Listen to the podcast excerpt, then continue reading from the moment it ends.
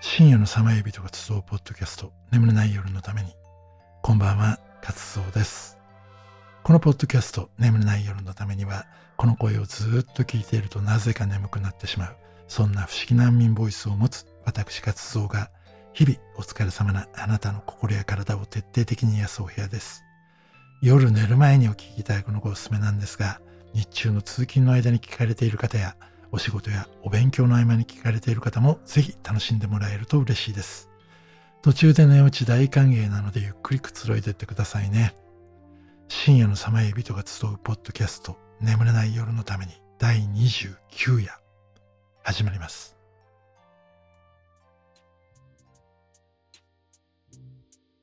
眠れない夜幸せって何だったっけってそんな漠然としたことが気になってなかなか寝つけない夜。なんか空見上げてるだけで幸せだなーって思う時もあるのにさ、うまくいかない時はまあうまくいかないもんですよ。今夜は朝まで起きてますか？なんて。幸せってなんだか気になって眠れない夜を過ごしたことがありませんか？というわけで今夜は幸せについていろいろ調べてみました。今日よく生きることで、昨日は全てが幸福な夢になり、明日は全てが希望に満ち溢れて見える。命についての学び方を教えてくれる絵本、葉っぱのフレディの作者、レオ・ブスカーリアの言葉です。幸せって気の持ちようのようにも思いますが、普段行っているようなことからも案外簡単に幸せを得ることができます。そのいくつかを今夜は紹介しますね。1995年、インドのムンバイで開業していたマダン・カタリアさんは、笑いに医療効果があるという雑誌の記事を読んで、朝、公園にみんなで集まって行っていたヨガに笑いを取り入れて世界初の笑いヨガの会を開きます。効果を試すために会を始めた最初の頃は楽しいジョークで笑い合っていたんですが、そのうちそこをついてきて話題がだんだんいかがわしいものになっていくんです。そしてその中で女性蔑視的なジョークを言う人がいて、それを聞いた女性の参加者が怒ってしまい、もうこの会を脱会するって言い出すと、それまでの笑い声がピタリとなくなってしまいました。その場にいたカタリアさんは、これではいけないと思って他の方法を探すんですが、その中でもジョーク抜きでも笑う真似をするだけで同じような効果が得られるんじゃないかと思いつきます。そしてそれを提案して実際にみんなでやってみるとおかしなジョークを聞いたつもりで笑っているうちに本当になんだか愉快な気分になるのをみんなが感じ始めました。この噂は世界中に広まり、笑いヨガの会が世界各地で開かれるようになったんですが、こういうことがあると学者さんはすぐに研究したくなりますよね。ニュージャージー州フェアリー・ディキンソン大学の心理学者チャールズ・シェーファーさんもその一人でした。彼はただ笑うだけで本当に気分が良くなるのかどうか試すために3つのグループに分けて実験を始めます。まず1つは大笑いするグループ。次に微笑みくらいの軽い笑いをするグループ。最後にひょっとすると笑うという行為そのものじゃなくて笑うために使った体力のせいで気分が高揚するのかもしれないっていうことで、狼の遠吠えをするグループ。この最後の狼の遠吠え。これやってるうちに俺ならゲラゲラ笑いそうですけど、まあきっと学生さん真面目だから実験のために真剣に遠吠えやったんでしょうね。そしてその結果は、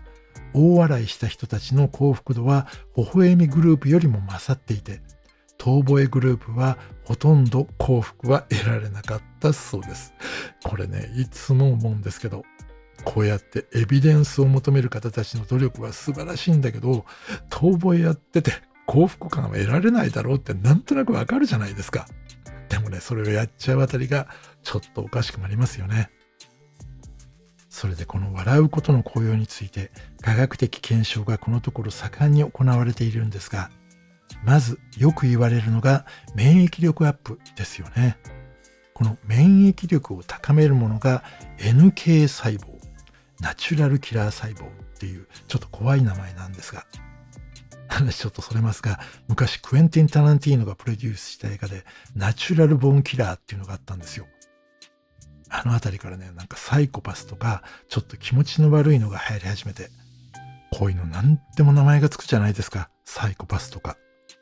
なんとなくかっこよさげだし、こういうのに結構影響を受ける人もいたりするので、こういう流行りものはちょっと遠い目で追った方がいいかもです。ちょっと話がそれてきました。戻しますね。で、そのナチュラルボ、あ、じゃなくて じゃなくて、ナチュラルキラー細胞ですか。これはリンパ球の一種で、この働きが活発だと、がんや感染症にかかりにくくなるとされています。そして俺たちが笑うと、免疫のコントロール機能を司っている官能に興奮が伝わって、情報伝達物質の神経ペプチドが活発に生産されます。こういうのいちいち難しい言葉たくさん出てきますね。で、笑いがきっかけになって作られた善玉の神経ペプチドは、血液やリンパ液を通じて体の中を流れて NK 細胞、ナチュラルキラー細胞ですね、の表面に付着して NK 細胞を活性化します。その結果、がん細胞やウイルスなどの病気のもとを次々と攻撃するので免疫力が高まるというわけです。この逆に悲しみやストレスなどマイナスの情報を受け取るとこの NK 細胞の働きは鈍くなり免疫力もパワーダウンしてしまうそうです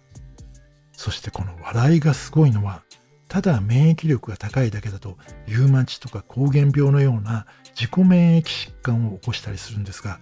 でこれは免疫システムが体に悪い影響のある物質だけじゃなくて自分自身の体まで攻撃することが引き起こされるんですね。免疫力が高すぎてもやっぱりダメなんです。なんかね、こういうの本当に難しい。で、笑いにはこうした免疫システム全体のバランスを整える効果があることも明らかになったんだそうです。つまり、たくさん笑うと、がんやウイルスに対する抵抗力が高まってそれと同時に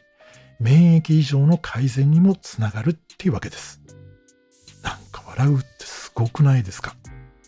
この他にも血液促進や記憶力のアップ、それに笑うと脳内ホルモンのエンドルフィン、多幸ホルモンと呼ばれる幸せな気分になるホルモンですね。これ、眠ためで何度も出てきてますよね。このエンドルフィンが分泌されるんですが、この幸せホルモン、エンドルフィンは幸福感以外に末期がんの鎮痛剤として使われるモルヒネの数倍の鎮静効果もあるので、いろんな痛みも軽減するんです。で、ここで大事なのは、心も体と同じか、それ以上に怪我をします。これは比喩ではなくて、人間の脳は体とか心とかを分けずに判断するので、心の怪我も体の怪我も脳にとっては同じ怪我なんです。ここをね、未だに勘違いされている方がいて、心の問題は気の持ちようで片付けてしまう人もいますが、本当に心の問題ってそんなに簡単なものじゃないんです。だから笑顔でいられることって本当に大事なんだなって思うんですが、またちょっと話はそれますが、第28夜の愛を語らうの中で無理してまで笑うことないって言いましたよね。それはこれだけいっぱい笑いの効用について説明しましたが、やっぱり俺の中では変わりません。何もないのに健康のために笑うのってちょっと切ないなって思うんですよ。あの、笑いヨガみたいにみんなで集まって笑いを共有するのが目的ならいいと思うんですけど、自分のためにだけに、例えばうちの中で一人で笑ってるってなんか虚しいじゃないですか。やっぱり笑いは自然に起きるもの。笑いが全てではなくて、笑えないからダメとかじゃなくて、やっぱり笑いは人と分け合ってこそ、笑顔は自然に生み出されるものでありたい。俺はそう思います。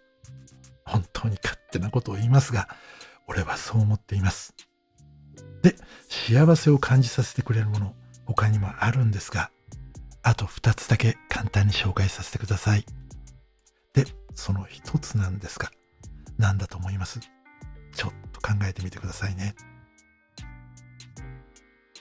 はい。その1つは歌うこと。歌を歌うと幸せになるんです。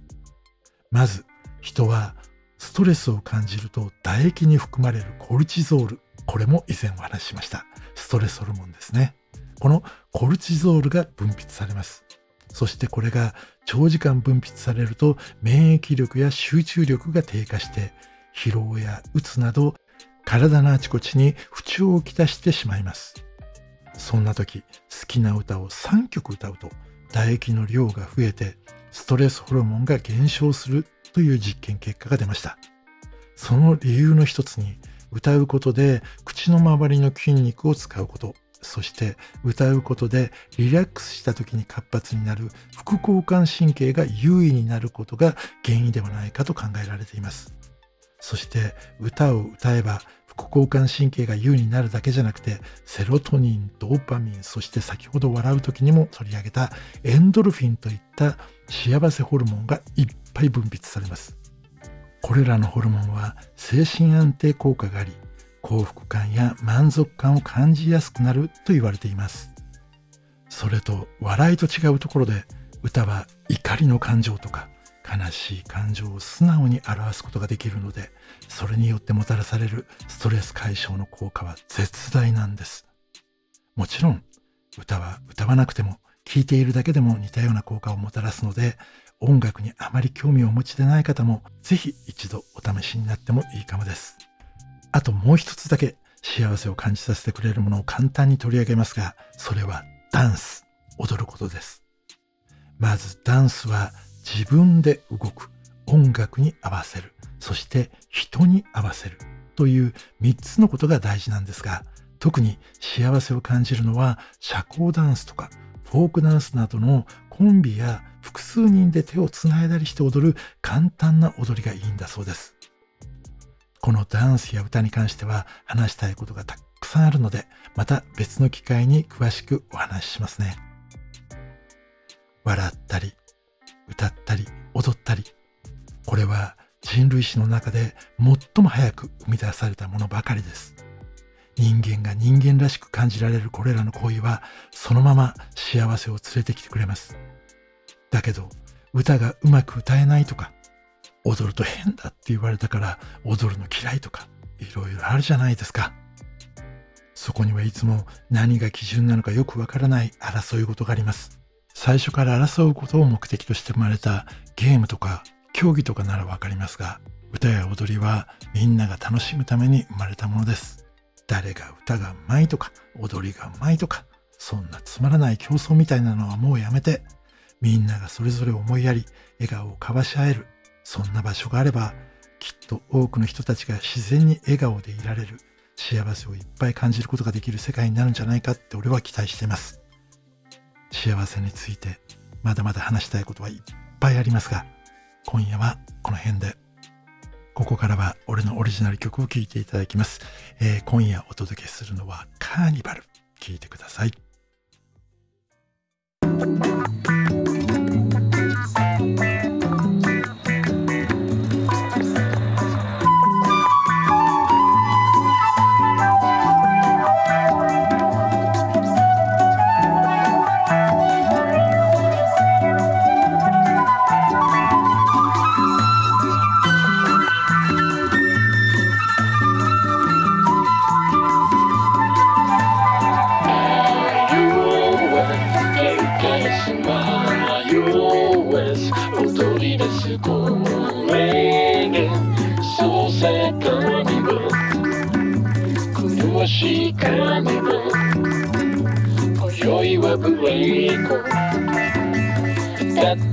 花火は真昼の空を彩るよ。激しく太鼓の音が鳴り響くよ。立っていくにも今日はお祭りそうさカーニバ猫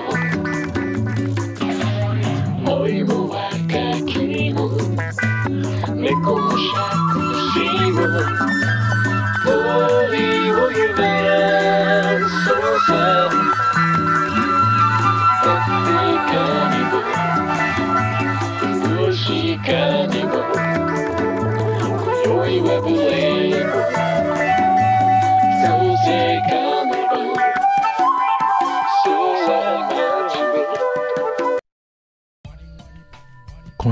幸せについていろいろお話をしましたが笑顔って俺にとってはすごく大切で誰かのことを考えてニヤニヤしたりする なんかちょっと気持ち悪いですね。そんな時間が大好きなんですがこの命を閉じる瞬間が訪れた時そばに誰かがいてくれたら最後の力を振り絞って笑顔を届けたいと思っています。これを今聞いていただいている皆さんが温かい幸せを感じていただけていますように。それではここからは DM の送り先をお伝えします。まず Twitter とインスタをお持ちの方はカタカナで活動と検索いただきそちらから送ってください。またメールをご利用の方は nemutame24 眠ためアットマーク gmail.com に送っていただけると嬉しいです。また概要欄にいろいろまとめたリンクページも貼ってありますのでぜひそちらもご利用ください。えー、あの前回皆さんから温かいコメントそしてとても励ましの言葉いっぱいいただきました。ありがとうございました、えーこれからも眠ため頑張っていきますのでよろしくお願いします、えーこの後俺ももう寝ますので一緒にいっぱいいい夢を見ましょうね。そしてまたあなたとお会いできるのを楽しみにしています。素敵な夢を。おやすみなさい。